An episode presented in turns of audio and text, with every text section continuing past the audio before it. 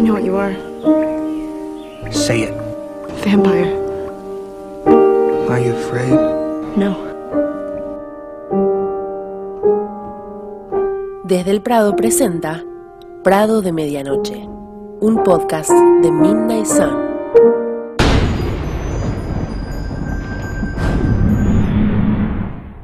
Para todos y todas, ¿cómo andan? Mi nombre es Ali y les doy la bienvenida a un nuevo episodio de Desde el Prado, en su versión Prado de Medianoche, donde vamos a hablar del libro de Stephanie Meyer, Midnight Sun o Sol de Medianoche, como le digan. Así que bueno, bienvenido para todos, bienvenida a mis compañeras y esta vez arrancamos rapidito que tenemos muchas cosas para hablar.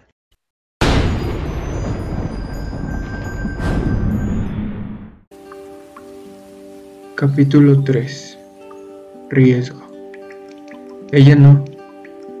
Aquellas palabras sonaron en un grito en mi mente, como si fueran de otra persona.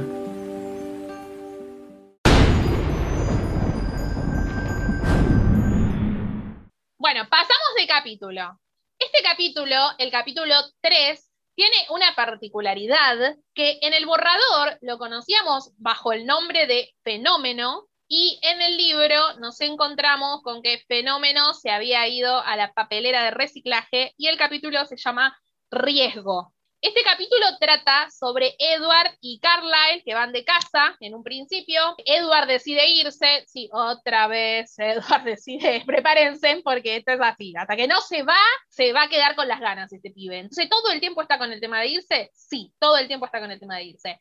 Y eh, su último día en clases, digamos, cuando él decide irse, él dice, me voy a ir, este es el último día que la veo y demás, pero pues no, mi ciela, sucede el accidente de la camioneta de Vela que está en el estacionamiento y viene Tyler y casi la aplasta y eh, toda, la, toda la bola. Y lo que tiene de particular es que le cambió el nombre, pero casi, casi, casi que no tiene cambiado mucho a nivel eh, escritura. O sea, está casi todo calcado, calcado, calcado del borrador. Tiene dos diferencias, además del nombre que ya dijimos. Cuando van de casa con Carlyle, siempre se refiere a él. Y en el libro lo puso con el nombre. Eso digo, que es una boludez, pero yo dije, qué raro, porque por lo general en la escritura te dicen que, bueno, si ya pusiste que es Carlyle, no hace falta decir todo el tiempo Carlyle, Carlyle, Kyler, porque es como repetitivo, pero acá como al revés del es como que el él lo cambió por el Carlyle. Hay varios de estos en que el él o ella lo cambia por el nombre o al revés, pero en este caso me causó gracia porque es como medio al revés de la regla que te dicen siempre cuando, cuando uno escribe. Eh, así que de esto también necesito saber, Stephanie. Y lo otro que también tenía diferente es cuando le dice eh, que disfrutes de la decepción, Edward Abela, en el hospital, en el borrador dice, era incómodo lo atractivo que resultaba ser su enojo. Como un gatito, bueno, sería gatita en este caso, furiosa, suave y desprotegida y tan inconsciente de su vulnerabilidad. Y en el libro esto fue recortado. Eso también me pareció, ¿viste? Eso de, eh, eso de, ay, los que se pelean se aman, qué atractivo era su enojo. Me parece que también eh, le dijeron, te van a cancelar, Stephanie, esto a la papelera. Y, y lo han sacado, porque la verdad que no movió casi nada del borrador, está todo muy, muy, muy igual. Yo con el borrador tengo una duda, chicas, desde el año pasado, en la primera temporada. ¿No será que en el borrador las cosas se perdieron en la traducción porque es una traducción horrible del borrador? Las, las que hemos encontrado son unas traducciones de, de traductor de internet. Entonces no será eso, en este caso de lo de Carlyle, porque es... No, es- porque yo lo leí en inglés, el borrador. Ah, ok. Ah, Leí, hace un ratito creo que lo comenté, tenía abierto en la compu el borrador en inglés y el libro en inglés. Y en mi cama tenía el libro leyéndolo en papel. Entonces leía un párrafo, leía el de la compu, leía un párrafo, leía el de la compu. Y así Ah, iba, porque cuando me daba la duda yo decía, ¿esto cambió la traducción o cambió de verdad lo que decía el texto? Entonces a veces chequeaba que en el libro también esté de esa manera, pero el borrador no lo comparé con el que leímos, porque era una traducción de Google que me sangraban los ojos de leerla, básicamente, y no quería tener que sufrir lo mismo. Dije, va a ser más sencillo leerlo en inglés. Entonces lo comparé con la versión en inglés, no con la de español. Así que las cosas que yo digo que están diferentes en el borrador y en el libro no es un problema de traducción, es que fueron eliminadas. Sí, porque, o sea, del año pasado, pues estuvimos con el de la traducción de Google, como que sí me, sí me brincó esa, ese detallito, porque sí es medio raro que haya cambiado los pronombres por nombres. De este capítulo lo único que puedo decir es no entendí el accidente en Twilight y tampoco entendí el accidente en Midnight Sun, ni en español ni en inglés. Muchas gracias. No, pero convengamos que para mí el sol de medianoche es más claro, igual que... Edward lo explica como más sencillo, no sé, a mí me, no sé, a mí me lo entendí como más cuando lo explica Edward, no sé por qué. Debe ser porque él habla idioma, eh, ¿cómo es eso que dice Vela, Car and Wash? No sé cómo es la palabra que usan, como de una revista de autos, debe ser. Voy a ser honesta, yo me lo salté. ¡Eres un monstruo! ¡No! Directamente. No lo leí. A la mierda. No le iba a entender, yo lo salté. Vaya, no encuentro fallas en su lógica. Esto era como, ¿quién era que había dicho cuando hicimos el prólogo? ¿Ame era o Lu? Ame, sí, fue Ame. Que Ame dijo, yo no lo leí el prólogo, dice, del libro, fue muy gracioso porque tipo, estábamos hablando del prólogo en el, en el episodio piloto. Esto sería lo mismo. Bueno, menos mal que no le estamos dedicando mucho tiempo porque si no Lu quedaría afuera de, de la conversación. Qué raro, ¿tienen alguna teoría de por qué cambió de fenómeno a riesgo? Yo igual fenómeno, no sé, o sea, ¿qué sería fenómeno? Porque no es fenómeno, o sea, es fenómeno de fenómeno, ¿eh? No es fenómeno de freak, de sos un freak, sos un fenómeno. Es fenómeno exactamente escrito eh, así en inglés. Y yo digo, claro, o sea, riesgo, fenómeno, es como que ninguno, yo no le pondría ninguno de los dos nombres. Riesgo puede llegar a tener más sentido, pero después me quedé pensando y yo decía, ¿y pero por qué se llama fenómeno el, capítulo? Porque no le veo mucho sentido. Podría ser porque, como está contado desde la perspectiva de Edward, y por ende desde, la,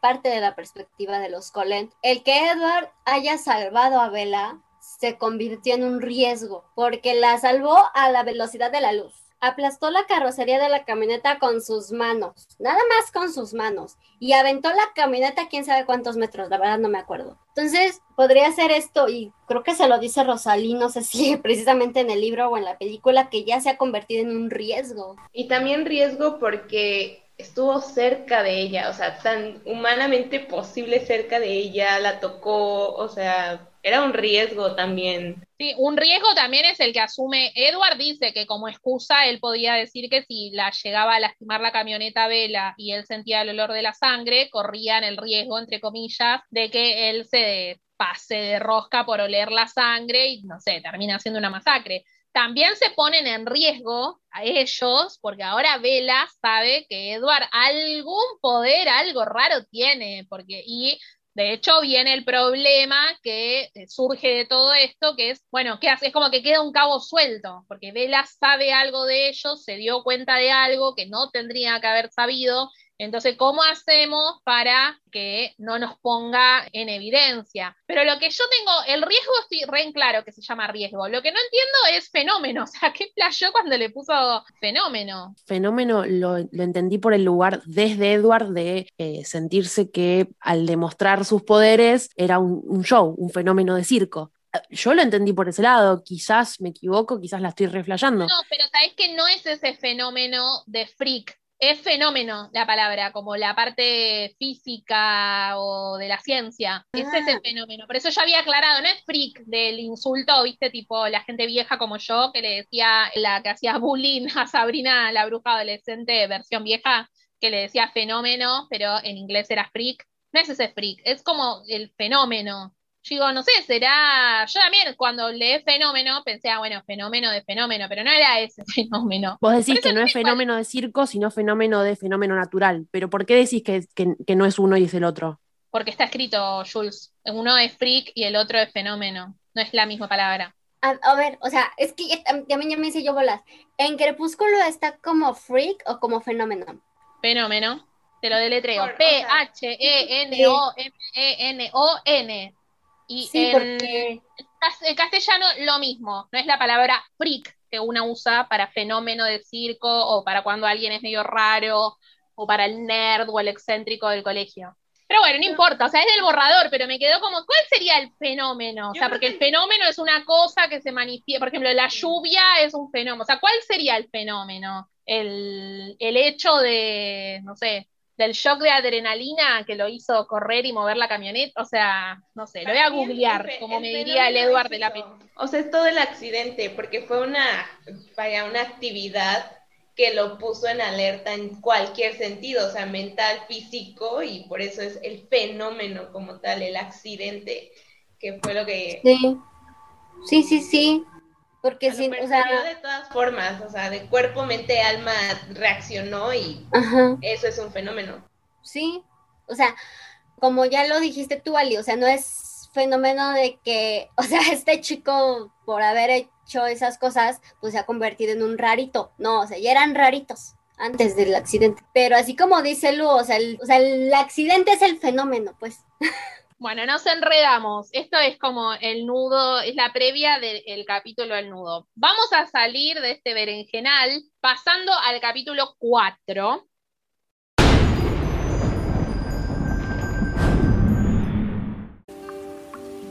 Capítulo 4. Visiones.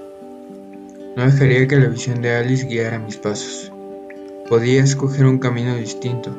Siempre había elección. Tenía que haber otro modo.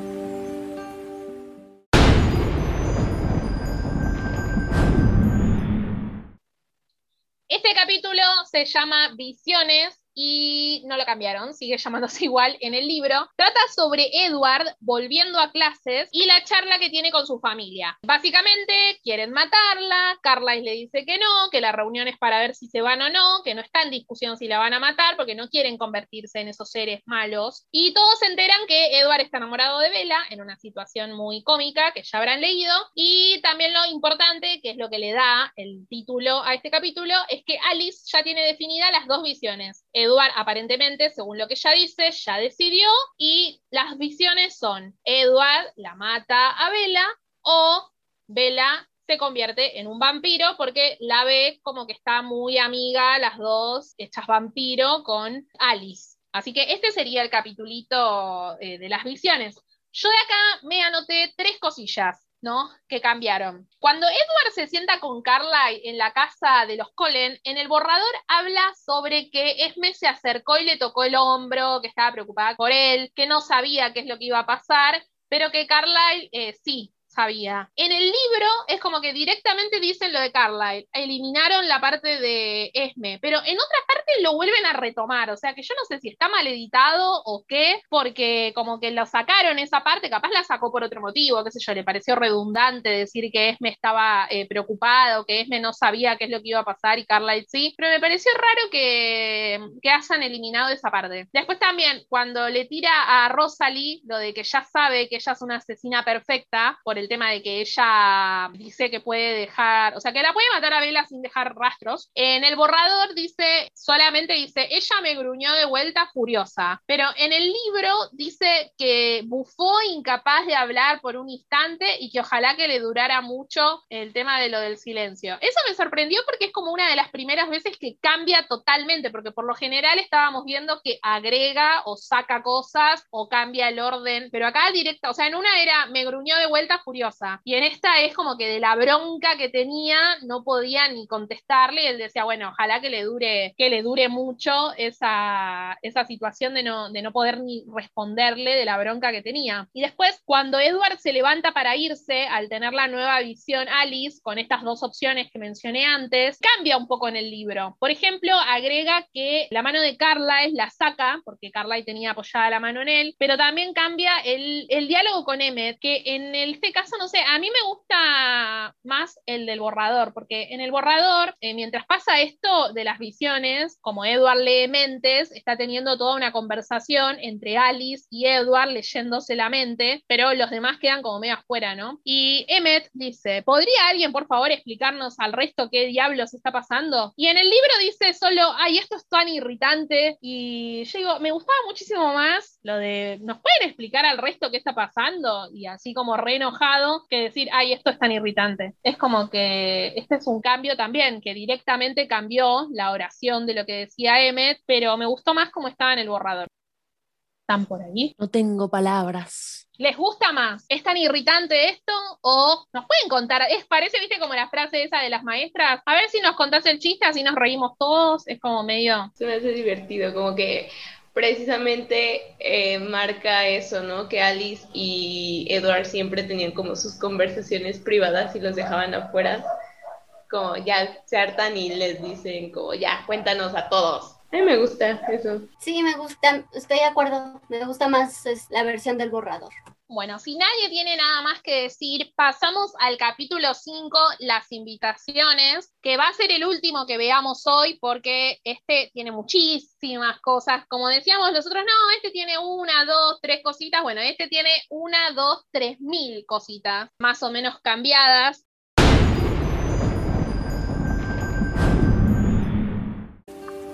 Capítulo 5. Las invitaciones. ¿Cómo era posible que el sol estuviera saliendo en medio de mi medianoche?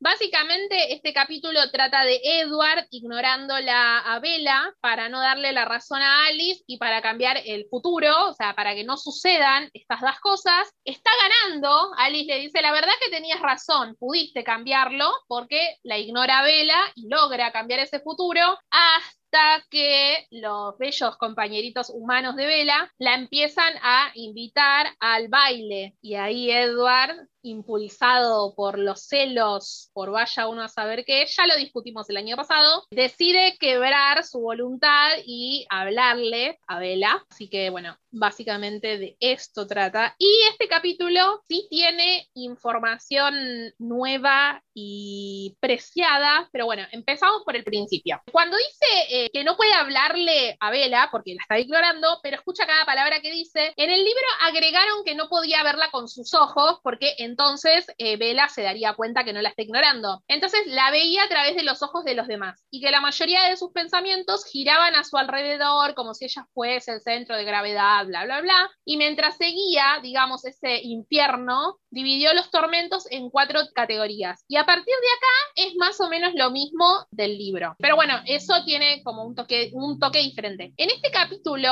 al fin tenemos el cambio, porque ustedes están diciendo esto, están hablando hace una hora de cambios y no sé qué, pero son pavadas. Pero acá vienen los cambios, eh, no son cosas de edición, son información, hojas nuevas. El cambio más grande de esto es cuando está hablando de los tormentos, que son como cuatro páginas de material nuevo en el que nos hablan de el grupo de biología, ¿no? Que los chicos querían hacer equipo con Edward para sacarse notas altas. Vela, que lo hace con Mike, pero incluyen a una chica súper tímida y cómo la nota del TP con Vela podía hacerla aprobar a esta chica la materia que estaba por suspender, ¿no? La materia. Después viene la parte preferida, al menos mía, que es cuando nombran a la Comic Con en una situación de que están hablando de qué lugar del mundo quisieras viajar y Eric menciona la Comic Con y Bella no tenía idea ni de dónde quedaba la Comic Con, pero para no hacerlo quedar como un nerd, como un Virgo, a Eric dice, sí, a mí me gustaría ir y demás. Mike tira un comentario pajero de, ay, sí, a mí me gusta la princesa Leia disfrazada de esclava y después nombra varias veces cosas que hace Bella, como darle ánimos a un profesor, cambiar de tema cuando hablan mal de alguien y él llega a la conclusión de que Bella era buena. Y bueno, después ahí vuelve a lo de que Mike es el otro tormento que tiene. Y en el borrador, la parte de que es buena está también, pero está después del tormento de Mike, como que lo supo a través de los pensamientos de él. En cambio, acá hay cosas que las observó él durante las clases y hay cosas que las supo por los pensamientos eh, de todos. Pero bueno, este, todo este material, digamos, es nuevo. Yo cuando terminó la parte de Vela me puse a llorar, lo de que decía Vela eh, al final de cuentas era buena de la cabeza a los pies, una cosa así. Me puse, me puse a llorar cuando leí esa parte porque me pareció, no sé, como muy tierno y muy un lado de Vela que, o sea, sabíamos que era buena, pero nunca habíamos sabido. Y también me causó mucha gracia el hecho de, nunca,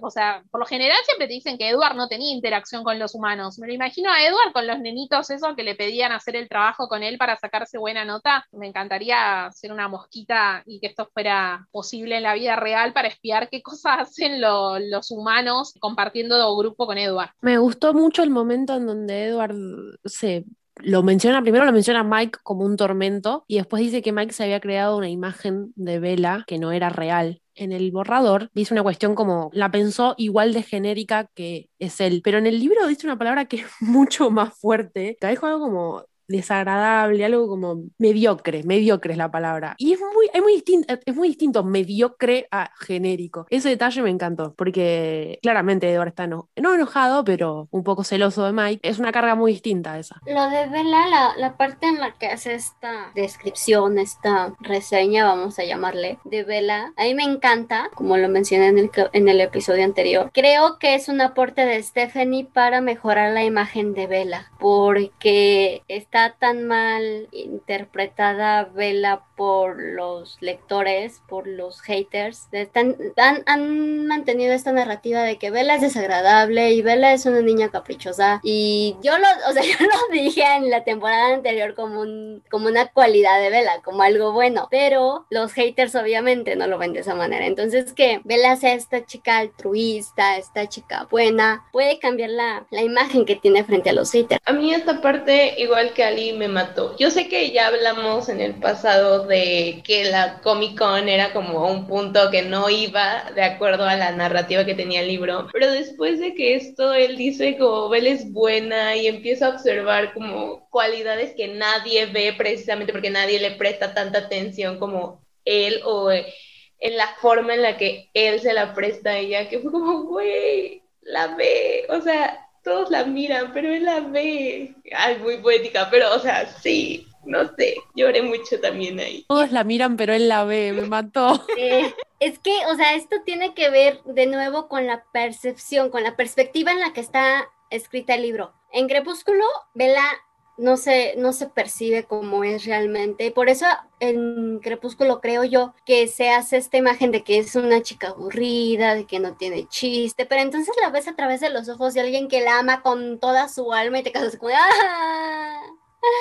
¡Qué bonito! Aparte es una perspectiva que no es como la ve Mike o como lo ven los chicos de esa edad que lo, lo dicen como un pedazo de carne, una niña bonita, nueva, como carne fresca, por así decirlo, sino que él la ve realmente su personalidad, o sea, no le importa el físico, no le, importa cómo, cómo interactúa con los humanos, cómo cree él que piensa y de acuerdo a esto cómo actúa frente a ellos, pero no desde un punto de vista como es la chica nueva, la chica que todos quieren, entonces yo la quiero conquistar, sino como qué rara esta humana que actúa de esta manera, que hace estas acciones para que personas que acaba de conocer no se sientan mal, para interactuar a pesar de que le cuesta estar en sociedad y cómo va viendo esas cualidades de ella desde lo lejos, es muy lindo. Sí, esto de que decías él en una parte cuando cuenta que toda esa información la recabó gracias a, bueno, la mente de Mike,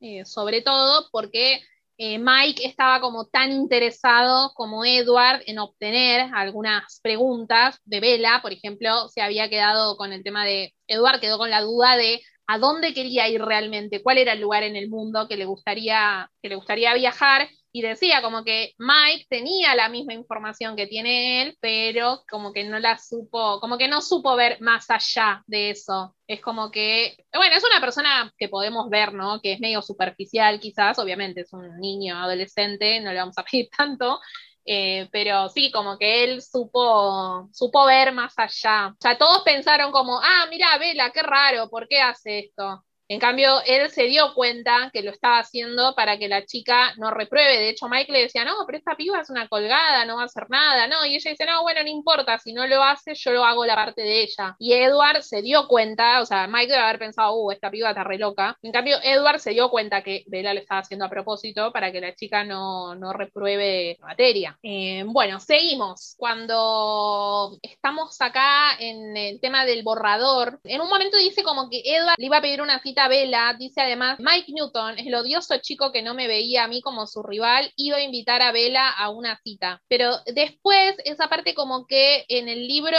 lo sacaron, o sea, lo de el odioso chico que no me veía a mí como su rival. Y hay varias veces, que no sé por qué, pero la parte esta de los humanos, él dice cosas sobre que son el rival, pero en el libro lo cambia. Eso me, llamó un poco la, atención de por qué, cuál es el problema de decirle rivales o asumirlos como, como rivales, de, que, de por qué lo editó, ¿no? Eh, después también hay un momento que se imagina como el futuro de Vela y eh, dice que el dolor eh, fue mayor que cualquier otra cosa que haya sentido antes. Y hace una comparación que dice, un humano tendría que estar al borde de la muerte para sentir ese dolor y no sobreviviría. En cambio, en el libro pone, el dolor que sentí mientras imaginaba este futuro me recordó a la agonía de la transformación, me consumió. Lo recontra cambió, yo ¿será por esto de que Stephanie lo escribió muy en perspectiva humano y en realidad Edward lo tendría que haber visto desde sus memorias vampiras, ¿no? Creo yo un poco que por eso lo debe haber cambiado, porque cambió lo de un humano sentiría este dolor al estar al borde de la muerte por la agonía de la transformación, que es quizás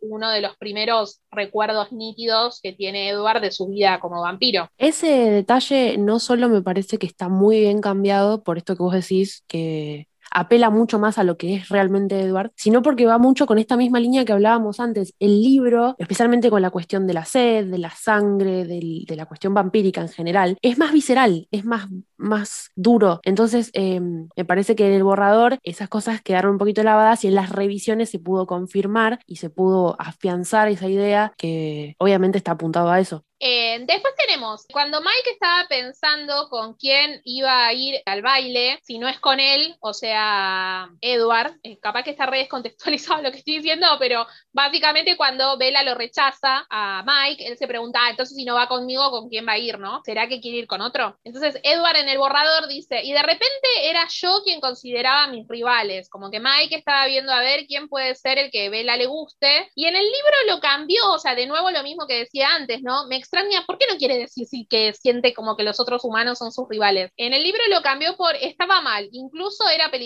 Considerar a Mike y a los otros mortales en vela como mis rivales, pero debía conceder que se acababan de convertir exactamente en eso. Es como que en el libro lo pone como que no quiere poner que son los rivales, como que lo tiene en duda y demás, y en el borrador es como que eran mis rivales, o como que ya asume directamente. Eso me pareció medio raro. Y también otro detalle más, que cuando Bella le dice, me volvés a dirigir la palabra, en el borrador dice que había un borde de resentimiento en el tono, y como ira, digamos, y que era entrañable ese tono de, ira que tenía en la voz, que le daba ganas de reírse, no sé qué. Y en el libro dice, le dijo con tono cortante, una cosa así como que nada que verlo, como que está muy simplificado. Y también está otra vez el tema ese del enojo, ¿no? Tipo de los que se pelean, se aman y demás. No es que está eliminado, porque de hecho hay varias de esas peleitas durante la historia, pero algunas cosas medio como que, como que la suavizaron. No sé si esta cuestión de que aquí todavía no los considera sus rivales es porque realmente él todavía no está seguro si ama o no, o le gusta o no, o no acepta todavía su amor hacia ella, que todavía como que no quiere llamarlos rivales por eso. Bueno, otro detalle es, cuando Bella le dice, entonces, ¿qué querés? a Edward, en el borrador dice el sonido del nombre de Mio en sus labios, que hizo como que el cuerpo reaccione y que si tuviera latido estaría acelerado. Pero en el libro dice, sin dudas esta no era una conversación normal entre humanos. Una cagada, loco, lo cambiaron. Para mí estaba muchísimo mejor lo otro. Tratando de analizar de por qué lo pudo haber cambiado, yo pensé quizás hasta el final, digamos, de, esta parte, cuando él va a la, a la, habitación de Vela y ve que Vela lo no, quizás quisieron guardarse ese momento de despertar los sentimientos humanos para el momento en que él escucha a Vela llamando a Edward, no te vayas en el sueño, pero me parecía re lindo eso, de si tuviera corazón, me estaría latiendo fuerte a... Esta conversación no era de humanos, como que re choto. Puntualmente esa frase, no sé, pero me pasa en esta conversación, toda la conversación con Vela, la siento como mucho más arisca en el libro que en el borrador. Quizás es por los comentarios de él, pero siento que ella está mucho más a la defensiva en el libro, obviamente muchísimo más a la defensiva acá cuando lo ve él que en el libro cuando lo narra ella. Según ella, ella estaba ofendida porque aquel la maltrataba y no sabía por qué, pero mm,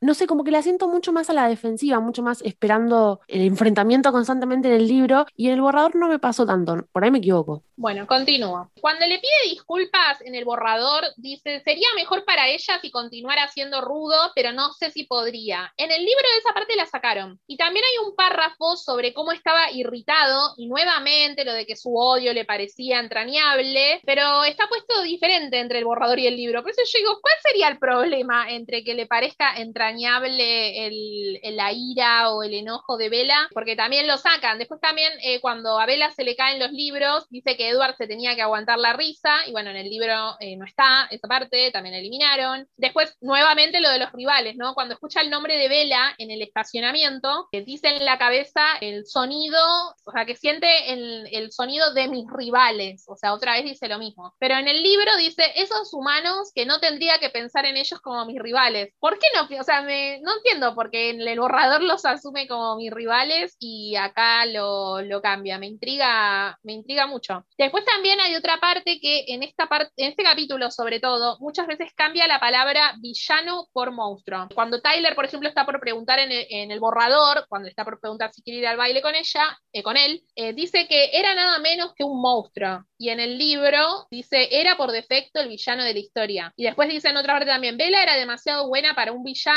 y en el libro dice monstruo. No sé, porque yo digo, será en referencia capaz al monstruo ese que menciona todo el tiempo Edward que vive en él, pero después pensé, capaz para no confundir, porque como en el libro lo cambia por villano, yo digo, capaz que lo que quiso hacer era como el monstruo es como una especie de personalidad que tiene adentro Edward, yo digo, quizás no quiso confundir al, al lector con ese monstruo, por eso lo cambió por villano, porque en realidad el villano es Edward, no ese monstruo, entre comillas, que tiene adentro que quiere matar a Bella puede ser parte de lo de que hablábamos la semana pasada en la portada, cómo se define a sí mismo como un monstruo, tal vez. Puede ser, sí, no sé. Sí, yo coincido con Ali. Para mí es una cuestión de él cree que tiene una personalidad y al mismo tiempo tiene este monstruo malicioso que le lo quiere convencer de cosas malas. Entonces, para su pensamiento, si él se permite ganar o perder, en todo caso, delante de ese monstruo, sería el villano de la historia. Creo que ahí va la, la cuestión. Entonces, como para no confundir. Igualmente, son cosas figurativas. Si, si hubiese mantenido la figura de monstruo, se hubiese entendido perfectamente, porque Edward todo el tiempo está definiendo ese monstruo. El monstruo me miró, el monstruo sonrió, el monstruo se rió, el monstruo se puso contento. Em, es un recurso que usa mucho, está bueno porque te da, te da a entender este lado malicioso que tiene, que no lo puede controlar y que no puede, que no quiere, de hecho, ceder ante ese lado. Sí, yo siento que es, su, es esa parte, o sea, e, esa parte mala que todos tenemos, que a veces sale y que él es consciente que está ahí, que es un monstruo y que no le gusta llamarse, o sea, no le, no le gusta verlo como parte de él, sino como una persona diferente, por lo mismo de que ya se acostumbró a pensar de manera buena, de manera consciente y de distinguir como que lo bueno de sus deseos malos como vampiro, por así decirlo. Entonces, creo que es como ese diablito que todos tenemos que está constantemente ahí diciendo cosas que a veces quieres hacer, pero que tu consciente es como, no, eso es malo, no puedes hacerlo, sabes que está ahí, pero lo quieres ignorar para no ser una mala persona es también una situación muy Jekyll and Hyde. Esta dualidad entre Edward y el monstruo que tiene dentro y que el monstruo le sonrió y que el monstruo pensó y que el monstruo hizo esto. Ahorita ya como que empecé a pensar así.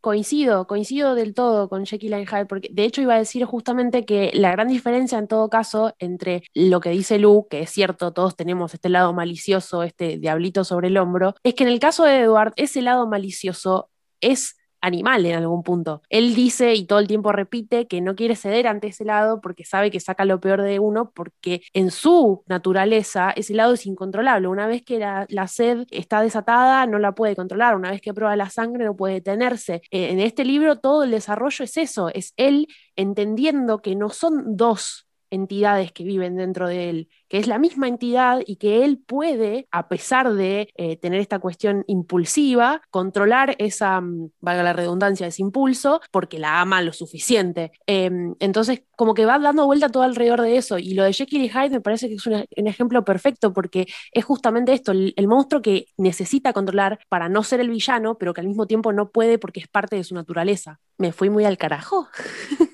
No, estamos así.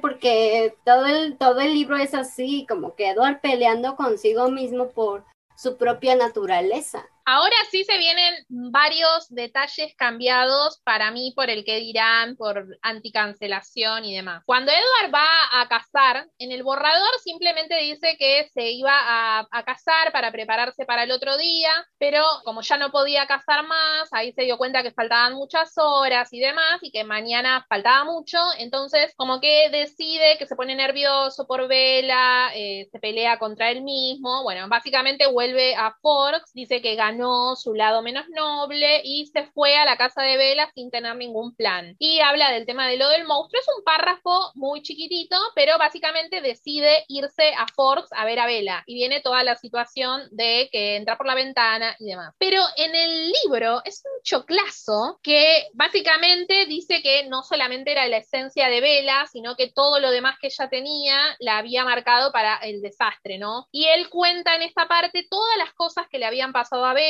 desde él mismo, desde el accidente, como lo de que es un imán, y se pone a imaginar, por ejemplo, ¿qué sería esta vez? ¿Un meteorito le va a caer en el techo? Ahí él se da cuenta lo de que no puede cazar más y se empieza a poner como ansioso, pero es por esta cuestión de a Vela le puede pasar algo. Eso era lo que yo decía de quizás Stephanie sobre justificándose, esto no estaba en el borrador y todos entendíamos que Edward estaba en plan querer proteger a Vela. Ella agregó bocha de información para de que Edward no fue a la casa de Vela, de que no podía aguantar unas horas sin verla de enamorado o de obsesionado con ella, sino que fue porque le podía pasar cualquier cosa, porque era obvio que Vela eh, no tenía. Entonces, esta cosa de la, de la sobreexplicación, digamos, empieza, viste, como a imaginar un montón de cosas, ¿no? Después también mete la excusa del olor. Necesito ir a la casa de Vela para sentir el olor, porque ¿qué pasa si mañana de golpe siento el olor de ella? En cambio, si paso tiempo con ella, me voy a acostumbrar al olor. Es como que inventan, un, bueno, es que inventan, agregan un montón de cosas que antes había dicho, no, bueno, falta mucho para mañana, pum, me voy a la casa de Vela. Y acá es como que tienes, no sé, dos, tres párrafos de excusas, ¿no? La única manera que tiene Edward de salvar a Vela es estando donde está el meteorito para atajarlo. Y ahí es como que él se pone nervioso, ansioso y se preocupa porque es como que sabe que es Red Stalker ir a la casa de Vela. A mí me parece que esto está sacado a propósito y me parece que es una sobreexplicación y son párrafos de excusas que para mí, como ya dije la vez pasada, los que somos fans de la saga de Edward, del personaje, de la historia, no necesitábamos estas excusas porque nos quedan bastante claras las buenas intenciones que tiene Edward. Y la gente que odia la saga y que te dice que es un stalker, un stalker, un psicópata, un mujeriego, machista y nunca leyó ni un libro, no va a leer este libro para leer estos párrafos. Por eso no estoy de acuerdo con la inclusión de, de estas aclaraciones. Siento que trató de sobrejustificar sus acciones, que era tan simple como tengo curiosidad de ir a verla, tengo mucho día, voy a ir a verla, entendiendo nosotros que no era con mala intención, o sea, simplemente era su curiosidad de una persona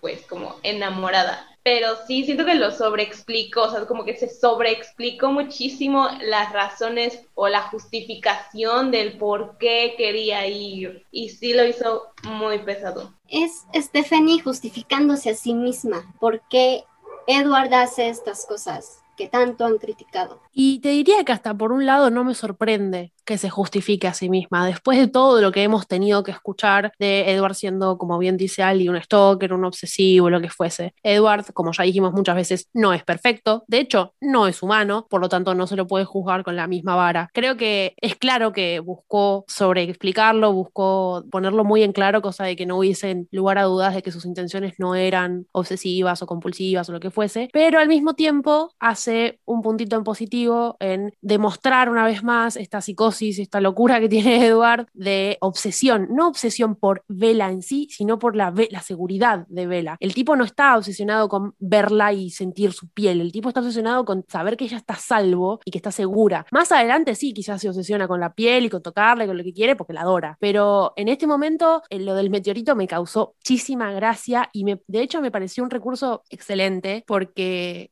las personas que tenemos ansiedad y que justificamos nuestras acciones impulsivas, hacemos exactamente lo mismo. Buscamos aquel eh, recurso, por más ridículo que sea, para poder decir, bueno, hice lo correcto y aunque en el fondo sabemos que no es así, pero no importa, sí, es una, fuerte, una suerte de justificación ante las críticas, pero que bueno, para mí que, nunca, nunca me canso de leerla, no, no me pareció que estuviese de más, para mí, obviamente. Es que hasta cierto punto llega a ser desesperante porque ok, sí, o sea, hemos estado todo este tiempo aguantando las críticas y aguantando el bullying y teniendo que defender a la saga, teniendo que defender a los personajes, ya no tanto a Stephanie, sino a los personajes. Y, el, y este libro, Sol y Medianoche, está hecho para los fans, no para la sociedad que tanto ha criticado la saga. Entonces es como decir, o sea, nosotros qué nos tienes que explicar, como ya bien dijo Ali, o sea, nosotros, ¿qué tenemos que entender de Edward? ¿Está loco? Sí, está loco. Este, ¿Se preocupa demasiado? Sí, se preocupa demasiado, pero eso nosotros lo sabemos y lo entendemos bien. ¿Por qué tienes que estar explicando y, justificando de esta manera? Claro, sí, para mí es eso, es como una justificación que no la necesitamos nosotros y la gente que quizás la necesita nunca jamás lo va a leer porque odian por odiar, si les interesara, ya con solamente leer el libro tendrían la información necesaria. Si vos te fijas, mucha de la gente que le tira odio se basa en memes, en lo que se acuerda que vio o en la película, que la película es una, o sea, es un fallo de la película igual, no podemos pretender que cada película basada en un libro tenga, o sea, se tendría que sostener por sí misma, no es que tenés que leer obligadamente el libro porque si no, no vas a entender nada. Pero la verdad que sí, o sea, si vos solamente te quedás en la película y sí, Edward, alto machito tóxico, la zamarrea la piba y tenemos un millón de problemas de la película para, mencionar, pero me pareció eso, como que era una justificación al pedo, porque las personas que estamos leyendo el libro ya sabemos todo eso y la gente que quizás necesitaría esa justificación de decir, ah, no, pero mira, era porque tenía miedo de que le pase algo o era porque esta persona tiene ansiedad, no, no lo va a leer básicamente, ni, ni se va a enterar de todo esto que puso este penny. No creo que lo lea y lo, como que lo esté analizando punto por punto como nosotros, la verdad. Claro, sí, no, ni se va a fijar en esto. Em, yendo al punto del meteorito, también cambia el tema de, bueno, hasta acá vimos cómo se le ocurre la idea de ir a Vela, a la casa de Vela, cuando él ya está en la casa de Vela. También es un montón de párrafos que agregan el libro. En el borrador, cuando llega a la casa, dice, la puerta del frente estaba cerrada, no era un problema, pero no quería dejar eh, la puerta rota como evidencia. Decidí probar la ventana del segundo piso, no tenía cerradura, eh, escalé por la pared, bueno, miré por la ventana, la vi que estaba ahí, bueno, esa parte cuando ya está en la ventana es más o menos la misma. Pero acá el tipo está decidido a entrar y se está fijando las fallas de seguridad que tiene la casa o por dónde se puede colar en la casa de Vela. En cambio, en el libro no había como esa impulsividad de meterse en la habitación, sino que él está en plan de vigilador, ¿no? Dice que escuchó que había dos humanos, dos corazones respirando adentro de la casa y Edward se acomoda por ahí en el tronco, digamos, de un árbol para espiar, digamos, para esperar eh, a ver si aparecen los meteoritos, y después se pone a pensar que igual es muy graciosa esa parte, que se pone a pensar qué peligros puede haber, y dice, por ejemplo, en esta casa, en esta calle no, no hay tubería de gas, así que no puede haber una fuga de, de monóxido, tampoco dice, ah, no deben usar carbón, después piensa que hay pocos animales silvestres, él dice, me estoy dando cuenta que esto es algo irracional, pero como que estaba ansioso, intranquilo y que no se podía sacar esa imagen de que algo iba a pasarle de malo, y ahí dice, si tan solo pudiera verla, como para quedarse tranquilo de que no le está pasando nada malo, y ahí en ese momento dice, bueno, tengo que entrar en la casa, o sea que sigue con este tema y acá Bueno, hay un cambio que, bueno, ahora más o menos lo vamos a ver, pero en el momento este, cuando la ve durmiendo después en el libro, aclara que estaba bien como su parte racional le había dicho, pero en el, obviamente en el borrador no está esta parte, porque en el borrador se manda directamente, o sea, no tiene parte racional en el borrador, Edward va directamente impulsivamente. Y después, cuando escucha que Bella habla en sueños en el borrador, él dice que la curiosidad ahí fue lo que lo agarró, que ahí perdió el autocontrol y que esa era como el señuelo que Bella le ponía, ¿no? No podía ignorar lo que ella estaba hablando, entonces abrió la ventana, no tenía seguro, se trabó y la deslizó y obviamente me dio como que hizo un ruido y dice, tendría que traer aceite la próxima vez. Ay, la próxima vez, no, no va la próxima vez. Bueno, ese tema. En el libro eliminaron la botella de aceite, básicamente. Yo no lo podía creer. Yo dije, no, esto no, me lo habré pasado yo de largo. Pero no, o sea, eliminaron eso que a mí me causaba gracia, que decíamos, bueno, eh, lo dijimos el año pasado, ¿no? Eduard, todo muy lindo, pero sí, la botellita de aceite, medio, medio de, psicópata. Y otra vez tenemos, aparte de que eliminaron la bendita botellita de aceite, que a lo sumo era gracioso, tenemos otra vez un párrafo, porque él no es que abre la ventana y bueno, listo, abrí la ventana porque Vela me, me dio curiosidad que hablan sueños se pone a hablar de que no, pero esto se puede romper la regla, no, no se puede, pero ¿qué sirven las, leyes humanas para mí? Si yo soy un asesino, hago identificaciones falsas, eh, hago esto, aquello, entonces, ¿por qué no puedo entrar a una casa que es un delito, que es un delito menor? Y están como párrafos y párrafos y párrafos justificando una pavada como entrar a la casa. Y nada, después entra a la casa, digamos, en un, en un momento que se justifica diciendo, no, bueno, iba a comportar como la criatura nocturna que era, tipo como, bueno, ya que rompo todas las reglas, esto también. Cuenta lo de la ventana, que no tenía seguro, que estaba media trabada, pero nada, simplemente deslicé el vidrio encogiéndome al tensonido, no sé qué, pum, entra nada de coso de aceite. Fuimos timados. Sí, es que lo del aceite era demasiado. Y no sé, o sea, ya hace rato ya lo dijimos. ¿Para qué tienes estos cambios que hacen este momento tan Edward si es un libro que escribiste hace 10 años, 12 años? O sea, el libro para la sociedad lo hiciste en 2015 con vida y muerte. Que entiendo el punto, pero me duele que cambie estas cosas porque era muy tierno, era como, no sé, no sé si tierno, pero era como Güey, pensé en un aceite para la próxima vez. Como que se reta a, sí mismo, como que dice, no, ¿cómo va a haber próxima vez? O sea, no va a haber próxima vez. Me gusta esa parte a mí, no tanto lo del aceite, porque es medio creepy, pero me causa gracia eso como de que se autorretaba y acá lo eliminaron completamente y encima durante dos horas lo tenés al chabón contando todos los delitos que hacían con los Colen. Lo podía resumir en una oración, pero bueno, tiene que ver también con este tema de mostrar la ansiedad, el sobreanálisis que hace Edward y que quizás a nosotros nos cuesta dos carillas leer todos estos pensamientos, pero el chabón en un microsegundo lo pensó. Pero bueno, leerlo es complicado, o sea, es entendible, pero es medio complicado. Sí, eso justo, ahorita me acordé. Este es el libro que más te habla de ansiedad. Vela también se desespera y la depresión y, en, Luna Nueva y todo. Pero este es el libro en el que te mete a la ansiedad, te mete, no sé cómo explicarlo, o sea, es el libro más ansioso de todas las saga. Sí, es que de hecho te pone con ansiedad leerlo, el libro, porque leer todos estos cosas y una y una y otra vez y otra vez y otra vez te pone, no, no por subestimar una enfermedad mental, ¿no? Obviamente todo tiene que ser diagnosticado y demás, pero me refiero a ese estado del ánimo. Sí, medio que te, te, te pone con un mood medio raro este Eduard con sus con sus pensamientos. Te pone en modo digeridú. Sí, bueno. No tenías por qué meter esa cosa acá. No, no.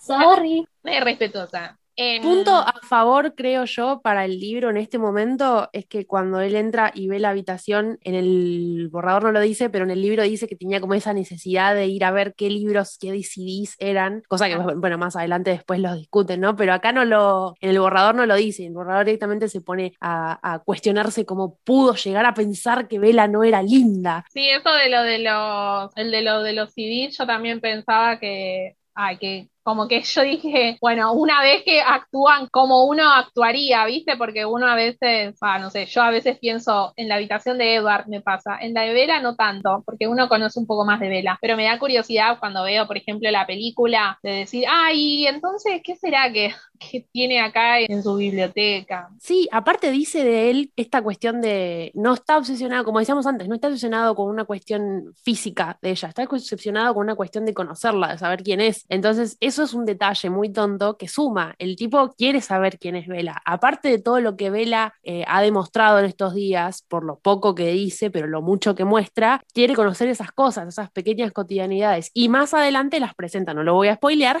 pero más adelante hablan justamente de esto y de esas ganas que tenía Edward de, de saber cada mínimo detalle de su vida, que pasa mucho, creo yo, cuando uno está enamorado de una persona, quiere saberlo todo, quiere saber cada tontería, cada recuerdo de la infancia, cada libro que se leyó, cada disco que disfrutó, por más que a la otra persona le parezca algo totalmente redundante. Y eso es súper humano de él. Ya te digo, es un detalle, estoy dándole vueltas demasiado a una tontera, pero nada, me parece que resumó en el libro esa pequeña observación de él. Sí, bueno, volviendo al tema de la habitación, ¿no? De la parte de, de esto de que él en realidad fue para ver si la protegía de un meteorito. No apareció un meteorito, pero sí apareció una araña que te comenta toda la data científica de la araña y Edward la mata, así que tiene como una excusa de, no, sí, porque no son mortales, pero si le pica le va a doler. Y acá viene la parte terrible. Todas estas cosas se pueden perdonar, pero acá viene un error que no es de borrador versus libro, sino que es arruinarnos el título. En lo que dice en inglés la frase, que ya la conocíamos por el borrador, ¿no? Más o menos dice, mi vida había sido una medianoche interminable, sin cambios, había sido por necesidad para mí siempre medianoche. Así que, ¿cómo era posible que el sol saliera justo en medio de mi medianoche? Entonces vos decís, ah, claro, él vive en la medianoche, salió el sol cuando Vela habla de él en sueños, por eso se llama sol de medianoche. Pero la traducción pusieron medianoche eterna. O sea, para ellos eso significa nunca fijarse el libro de qué trata, decir, che, ¿cuál sería el contexto? No, ellos le mandaron medianoche eterna. Y esa es su linda manera de recibirnos a, leer con una, porque te, te, cambia la actitud, porque uno viene como con confianza, pero cuando ves una cosa así decís, no, ahora me tengo que poner a leer el libro en inglés porque esta gente puso cualquier cosa. Ya ahí me sacaron la esperanza de los te amo, te quiero. Pues yo dije, no, si no pueden traducir bien lo que le da título al libro, ¿qué vamos a esperar del resto? Es que con los traductores ya se perdió la esperanza. Ya desde la temporada pasada, ya con las traducciones, ya es cuestiones como de, y ahora a ver en qué la regaron. Usted no aprende, ¿verdad? Pero es que aparte, o sea, no sé, no sé, no puede, o sea, no, no sé si no tienen como un equipo que pueda constantemente estar checando las adaptaciones que se hacen para que sea lo más apegado a lo que tenemos en el libro en inglés. O sea, que no se vea como que lo hicieron tan literal, sino que le dan un sentido también. O sea, no solo traducir, es darle sentido. Pues sí, o sea, es tal vez necesitan, no sé, se nos vienen dos libros más, ojalá, pero tal vez necesitan a alguien que sea fan de la saga para entender realmente qué es lo que significa todo esto, porque son errores que en otro libro, con otro título tal vez, no impactarían tanto, pero en este libro, en esta saga, con este, con este título, sí pega y sí duele y sí, como ya dijo Ali, decepciona un chorro. Otras cosas no se hacen. Los te quiero, te amo, ven, o sea, como sea, ya venimos lidiando con ellos desde la temporada pasada, desde Crepúsculo, y toda la saga nos anduvieron tirando con esto, pero pues, sí, ya la meta, ya la frase, ni siquiera la metáfora, la frase que da sentido al título del libro, uff, sí, ya.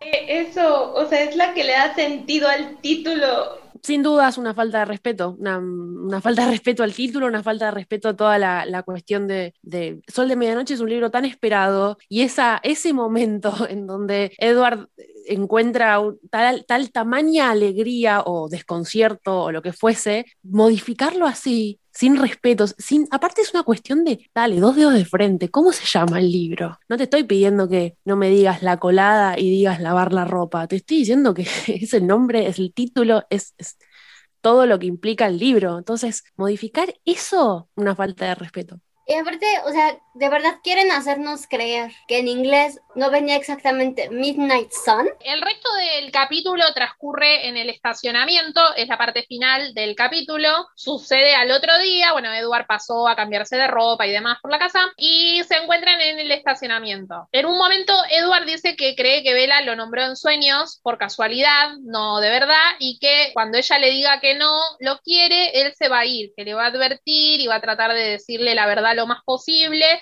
en el borrador no está eso. A mí me parece que es un poco que está bien porque él dice, o sea, es muy Edward el tema de me voy a quedar mientras vos quieras, yo voy a estar acá, eh, o lo que le dice a Taylor, a Jacob después, no, si, eh, si ella te besa, te va a besar, si ella quiere, bueno, todo ese tipo de cosas es muy Edward. Pero bueno, eso no estaba en el libro y está agregado acá y es como medio recurrente en, eh, en el capítulo. Después hay cosas cambiadas por completo. Por ejemplo, en un momento Edward dice que no puede contener la risa cuando Bella se quejó de que él a propósito le puso el auto el día anterior para que ella no pueda pasar y Tyler le pueda preguntar. Pero en el libro no está eso, pero dice algo que me parece muy interesante. ¿Qué dice? Que se concentró tanto en protegerla y no reaccionar físicamente que se desconcentró y no pudo parar sus emociones, que en este caso sería o reírse o burlarse de Bella. Y yo digo, ¿tendrá un poco que ver ese cascarón que se le va rompiendo a Edward que vamos viendo? ¿Tendrá que ver un poco con eso, ¿no? De querer concentrar, o sea, tiene que hacer un esfuerzo tan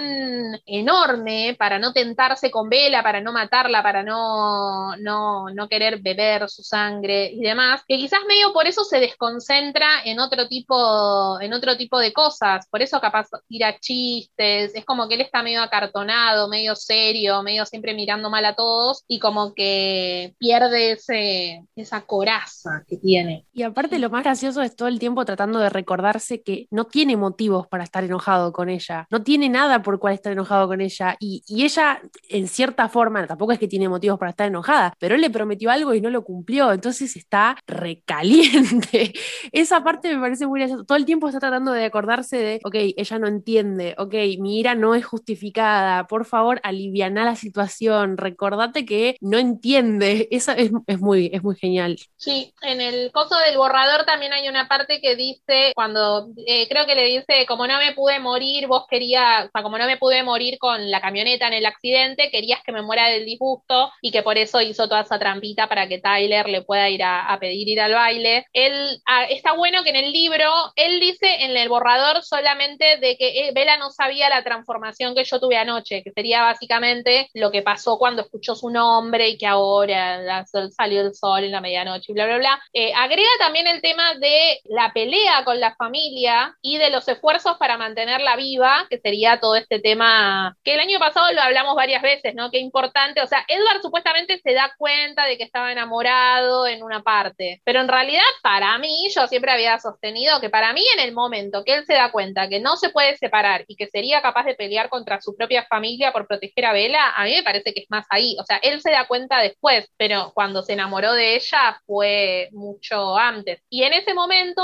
no teníamos esta data que tenemos ahora de toda la observación que había visto Edward de, cómo era Bella como, como, persona, porque claro, nosotros no sabemos que nosotros, Edward la ignora y no se muestra nada de Edward, no sabíamos que está tan pendiente de Bella. Bueno, siguiendo con esto, tenemos parecido a esto que decía Jules también, que Bella en el borrador se va ofendida y él le dice que no quería que Bella siga enojada, pero en el libro dice que era injusta su ira y que sintió eh, remordimientos. O sea, cambia mucho el tema este. Y también está en, bueno, cuando Bella le dice, ¿por qué no me dejas sola? En el borrador, Edward dice, créeme, quise, pero, o sea, lo intenté. Y dicen, esas cosas me gustaban a mí, pero decía, ah, bueno, y estoy desgraciadamente enamorado de ti quería pedirte algo. Bueno, en cambio, en el libro, nada, dice, sería este mi no, era ella lo que quería, mi nombre en sus sueños era realmente algo sin importancia. Y todo un caso que esas conversaciones me parecían, o sea, me gustaba mucho cuando Edward tenía como esa especie de conversaciones mentales, como que Vela preguntaba algo y él respondía algo, pero en la mente, porque en realidad no le podía, no le podía decir.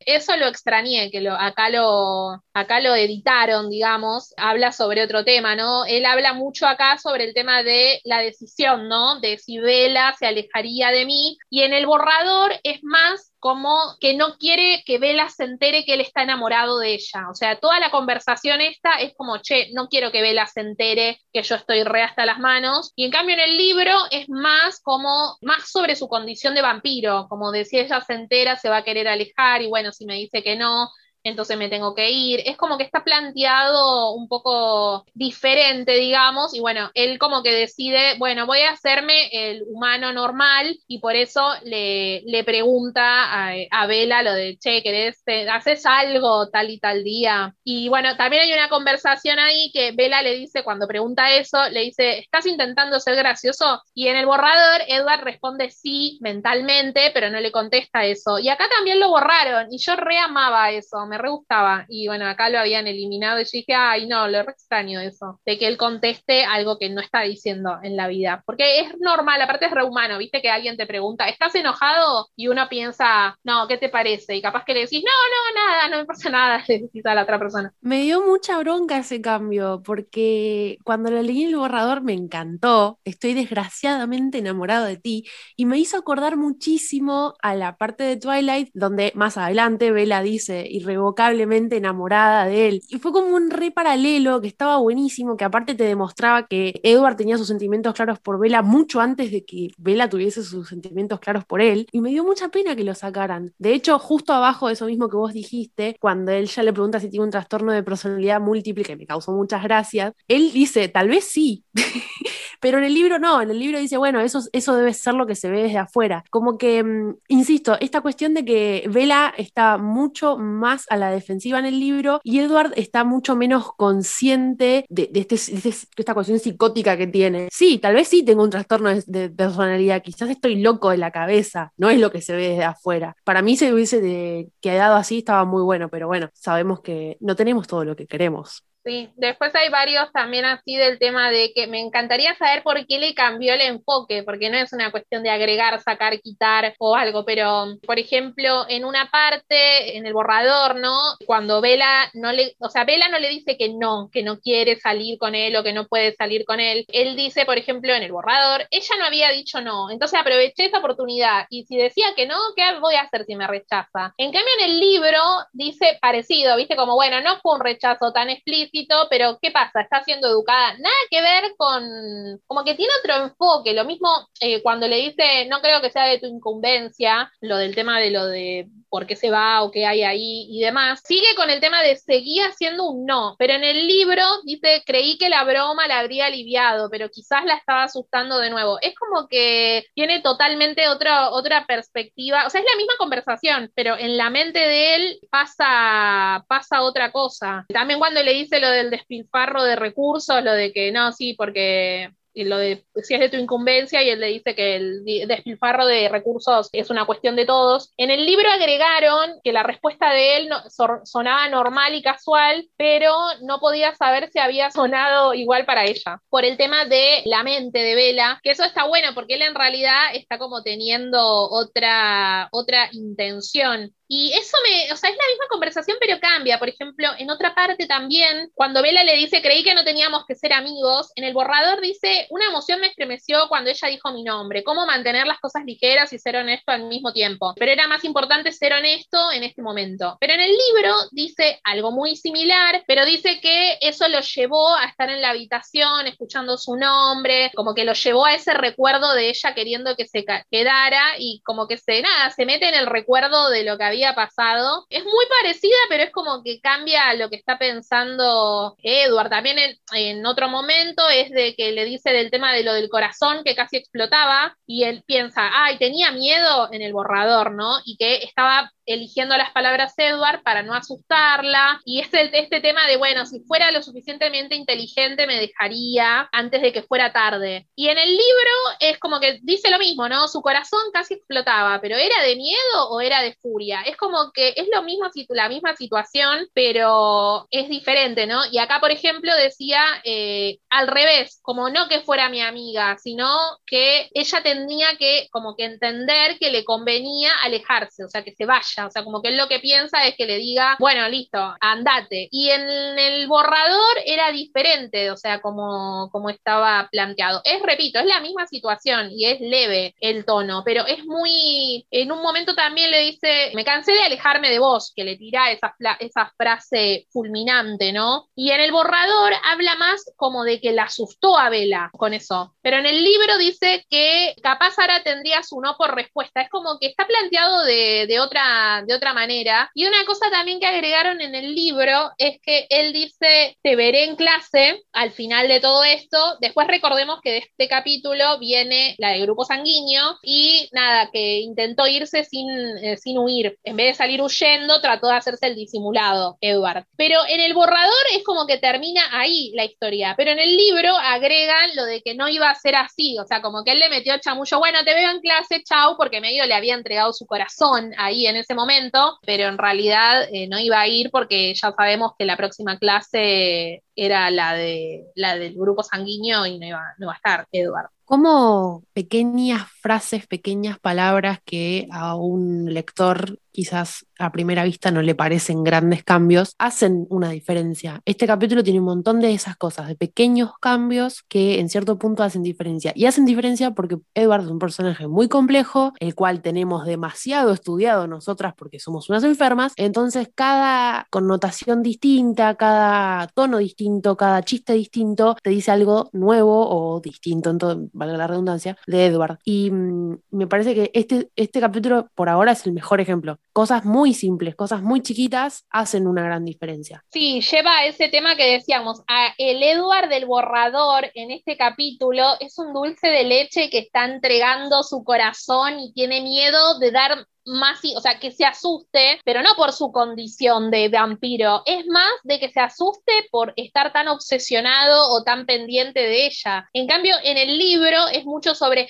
no, si supiera mi verdadera condición, le tendría que decir toda la verdad como para que ella pueda eh, alejarse de mí a tiempo y si fuera inteligente no estaría conmigo, no sería, es como más de la condición de vampiro o de malo. En cambio, en el borrador es más como que no se entere que esté hasta las manos con ella también obviamente implica el tema de enterarse si es vampiro y todo eso, porque lo ha nombrado, pero es como que está más puntualizado en, uy, si se entera de todos los sentimientos que tengo, se va a asustar. Y está más reticente. Creo que yo que con esta cuestión del borrador quiere jugar al, no al doble sentido, pero al, a ser gracioso, a molestarla un poco, que se sonría, termina siendo el revés porque la otra está enojada, pero en el libro es más reticente, es más serio, eh, cada vez que tira una, después se arrepiente, dice, no, tengo que, tengo que pensarlo más, tengo que decirlo mejor, tengo que cuidar mis palabras. Creo que también le roba un poco eso, que no está mal, insisto, los cambios no son malos o son buenos, son cambios. Algunos sí son robo, como por ejemplo robarnos sol de medianoche, pero no son malos ni son buenos, son distintos. Tenemos, podríamos decir que tenemos dos versiones de sol de medianoche y las dos son dos libros distintos. Uno nos falta más de la mitad y el otro, bueno, por lo menos está completo. Chicas, ¿quieren decir algo más? Porque ya estaríamos como terminando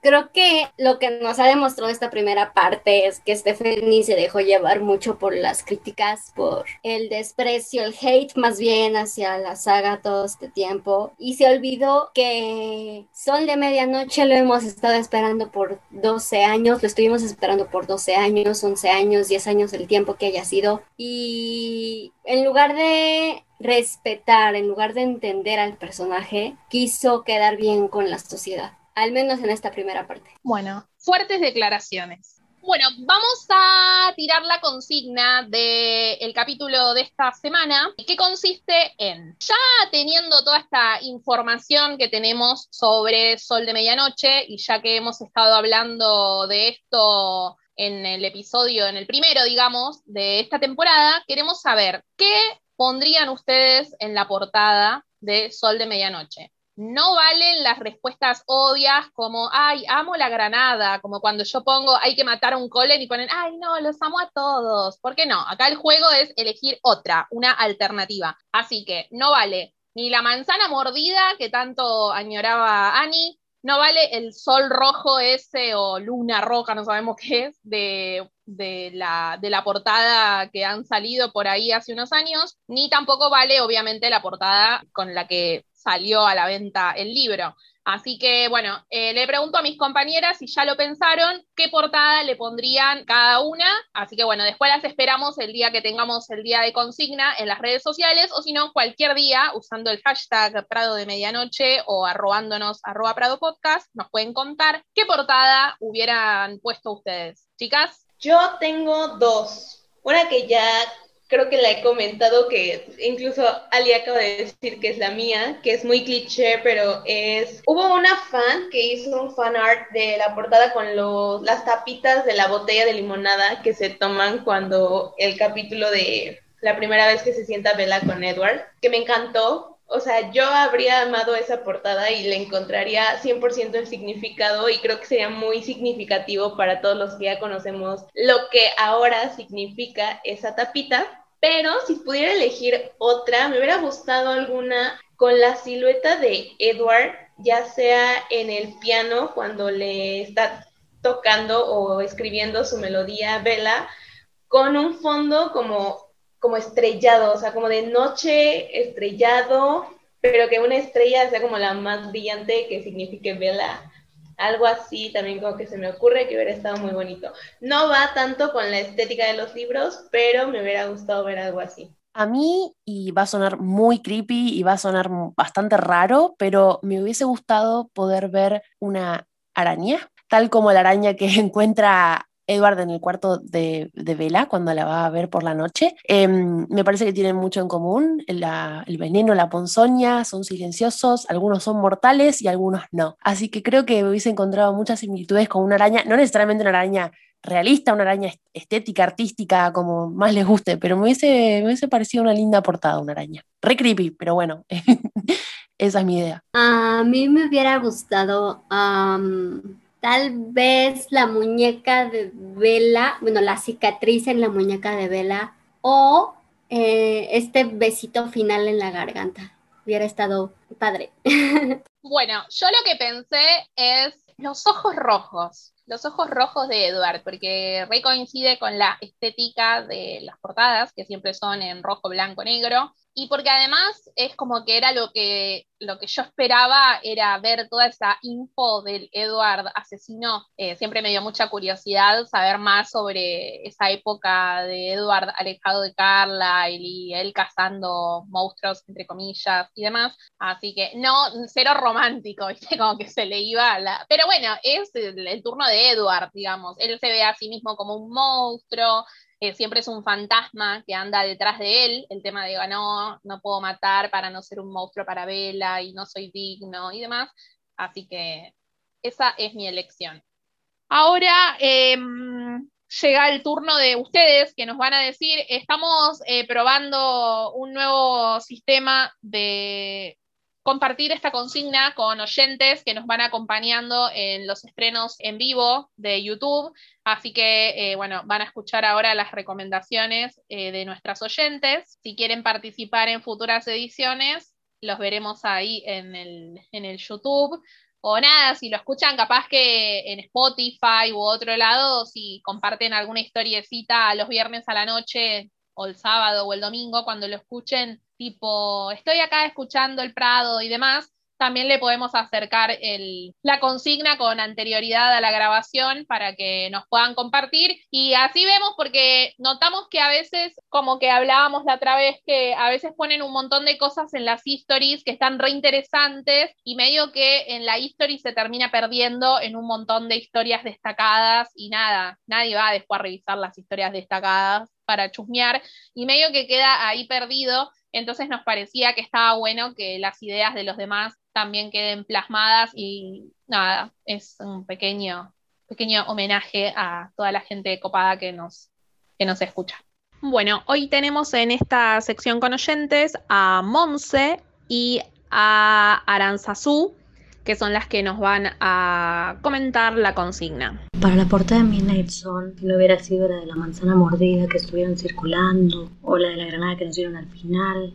Mi favorita, la del sol rojo, que esa sí se publicó en piezas extremadamente limitadas y únicamente en el Reino Unido cuando compraron The Host, hubiera elegido tres, una de las tres cosas. Mantenerlo de las manos como en Crepúsculo y Vida y Muerte y a lo mejor poner unas manos masculinas sosteniendo las manos de la portada de Crepúsculo como protegiéndola, cunándola. O hubiera puesto un concurso porque hay mucha gente talentosa y creativa en el fandom y ponerlo a votación, que los fans tuvieran la palabra final y al, al ganador o la imagen seleccionada por los mismos fans, obviamente darle el pago y el reconocimiento debido, o un ojo, un perfil de un ojo verde, pero ya coloreándose hacia un rojo brillante, simbolizando el cambio de humano a neófito de Edward. Una de estas tres cosas hubiera podido elegir yo.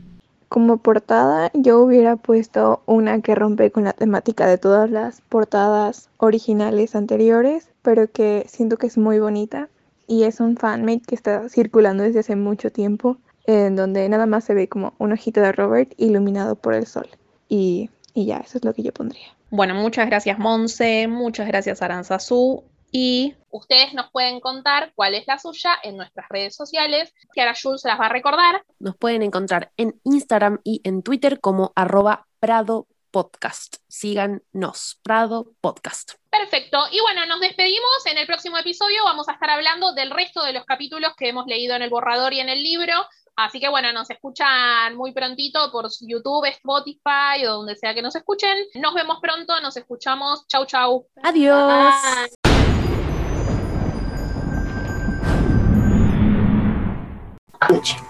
Lu y yo abrimos el micrófono al mismo tiempo. No, yo. Ay, perdón. Que tenían que darle experiencias a Edward. Que, ¡ay, maldita perra! Perdón, chicas, me ladra la mascota. Me voy a callar, así pueden seguir. Recortarlo como pueda salir.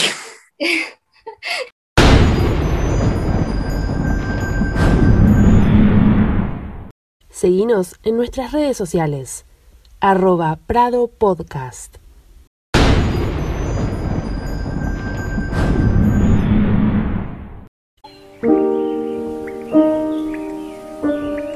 What if I'm not the hero? What if I'm the bad guy?